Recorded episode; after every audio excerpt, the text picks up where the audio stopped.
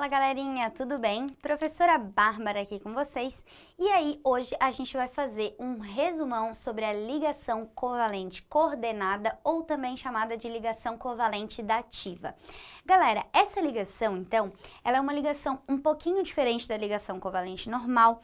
Ela é uma ligação que só vai ocorrer depois que todo mundo da minha molécula tiver o octeto completo, e aí tendo o octeto completo, a gente vai poder pensar em dativa se no meu elemento sobrar par de elétrons. Aí sobrando par de elétrons, então ele pode emprestar o par de elétrons. Então lembrando que a ligação dativa ocorre aos pares, né? E ela é representada, indicada por uma setinha. Então como é que a gente explica isso? Vou mostrar para vocês aqui um exemplo, ó. A gente existe a moléculinha, peraí, deixa eu pegar minha caneta aqui. Existe a molécula, então, por exemplo, de SO. O enxofre tem seis elétrons na última camada, né? Está na família 6A. O oxigênio também tem seis elétrons e todos os dois fazem duas ligações para chegar até oito.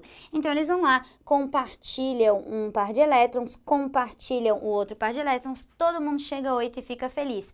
Só que existe a molécula de SO2. E aí eu te pergunto, como que existe mais um oxigênio aqui nessa molécula se todo mundo já está então com o octeto completo? O que acontece é a ligação covalente coordenada ou dativa. Existem par de elétrons sobrando tanto no oxigênio quanto no enxofre. Como é que eu vou saber qual dos dois vai emprestar ali o par de elétrons então para estabilizar o outro oxigênio? Bom, entre o enxofre e o oxigênio, nesse caso o enxofre é menos eletronegativo que o O. Então, o enxofre empresta o par de elétrons mais fácil. Então, nesse caso aqui, ó, tu vai ter outro oxigênio aqui perturbando, enchendo o saco do meu enxofre, falando, ei, me empresta, me empresta, me empresta. Daí o enxofre uma hora se irrita e fala, tá, tá, te empresto. E aí, a setinha que a gente representa dativa seria assim, o empréstimo do par de elétrons então, de lá para cá. E aí vocês vão me perguntar, prof, mas qual que é a diferença então da ligação covalente normal para a ligação covalente dativa?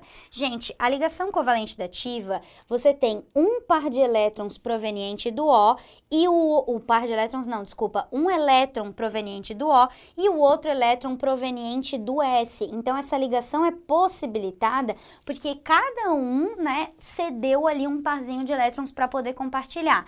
Já essa ligação aqui, os dois elétrons são do S e ela só acontece porque o S possibilitou isso. Essa é a principal diferença entre a ligação covalente normal e a ligação covalente dativa.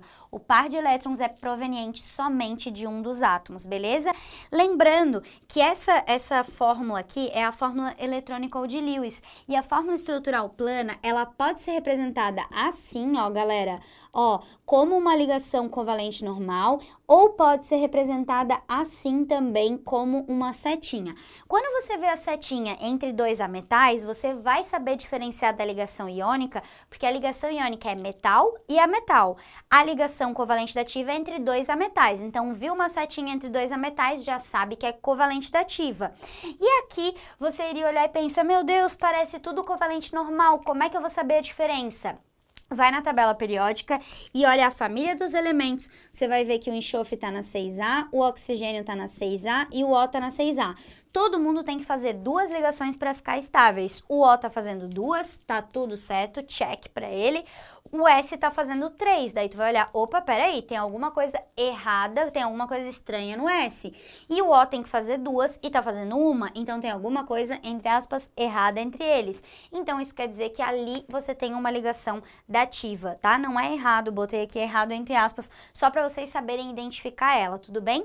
Então tem muitos vestibulares que representam assim, como um tracinho como se fosse uma ligação covalente normal. Lembrando que a diferença é só de onde vem ali o par de elétrons da ligação. Beleza, galera? Então, isso aqui é ligação covalente dativa. E aí, para a gente fechar eu só queria então fazer uma reflexão contigo em relação às famílias. Dá uma olhada no que eu preenchi aqui para ti, galera. Todos os elementos, então, aqui da família 4A, que são a metais, 5A, 6A, 7A, o que eles podem fazer. Não quer dizer que são obrigados. Família 4A faz quatro ligações covalentes normais, não sobra nenhum par, não faz dativa. Família 5, 5 elétrons na última camada, faz três ligações para chegar a 8, sobra um par, pode fazer uma dativa. Família 6, faz duas ligações para chegar a 8, sobra dois pares, pode fazer então duas ligações dativas. Família 7A, faz uma ligação, fica com 8, sobra 3 pares, pode fazer 3 dativas.